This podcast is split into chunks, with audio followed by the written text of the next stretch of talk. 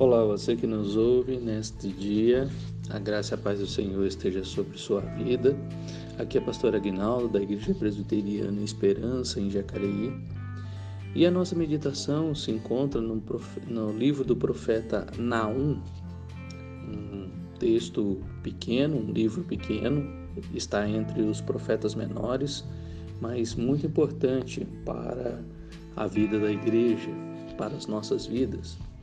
E no capítulo 1, junto com a introdução, para você conhecer um pouco mais desse profeta, nós vamos ver sobre esta bondade de Deus, que Deus é bom, mas para aqueles que nele se refugiam.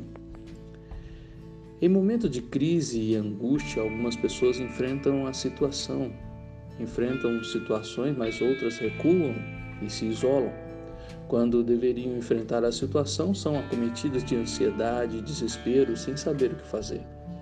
Mas até deixam, algumas até deixam de ir à igreja, de buscar a Deus, porque o medo, o desânimo, a depressão, a preocupação impuseram sua força acima da fé em Deus. O profeta Naum traz uma profecia contra Nínive. No versículo 1, 11 e 14 vemos isso um povo que se arrependeu com a mensagem de Jonas cem anos antes e que se tornou uma nação soberba, cruel, violenta e sem escrúpulos depois disso. Então o profeta vai trazer esta sentença a esta nação que depois de cem anos ah, mudou e não aceitou mais a obra de Deus. Uma nação terrível, inimiga de Deus e de seu povo é, levou Israel para o cativeiro, matou muitas pessoas, agora estava trazendo medo para ajudar outra parte do povo de Deus que ainda está ali em Jerusalém.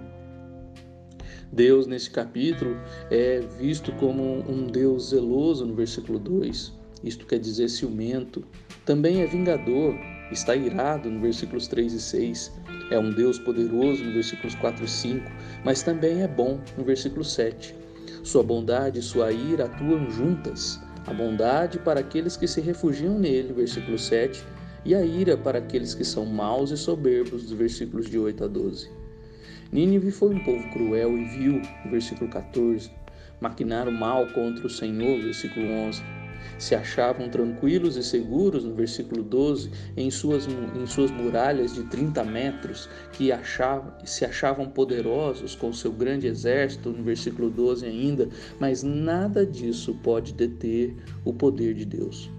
Judá foi o povo querido de Deus, mas que estava sofrendo a pressão de Nínive. O profeta então consola o povo de Judá, lembrando a eles que Deus virá a seu favor e os ajudará. Versículo 13. Eles poderiam continuar celebrando as festas, cumprindo seus votos, porque Nínive, Nínive não iria fazer nenhum mal a eles. Versículo 15. Como de fato não fez. A Babilônia destruiu Nínive antes que eles chegassem a Judá. Ah, irmão, mesmo servindo a Deus, às vezes passamos por angústias difíceis, mas se refugiarmos no Senhor, Ele cuidará de nós. Versículos 7, 9, 13 e 15. Em meio à angústia, devemos lembrar quem é o Deus a quem servimos. Um Deus zeloso, versículo 2, que é vingador cheio de ira contra aqueles que são inimigos do seu povo. Ele é também bom e fortaleza para aqueles que nele se refugiam, versículo 7. Em tempos de angústia, você não deve ficar em casa preocupado, com medo, angustiado, sofrendo.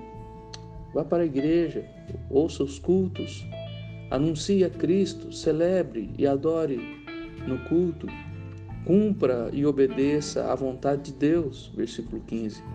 Pois aquilo que te angustia, que te causa preocupação e medo, não passará por ti, se você refugiar no Senhor. Jesus é o nosso vingador, como Judas 14, 15 nos diz, segundo Tessalonicenses 1, de 7 a 9, e o refúgio dos seus eleitos, João 10, de 27 a 29.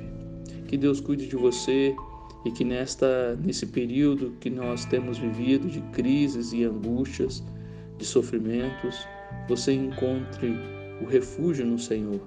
É ele quem cuide de você, quem cuida de você.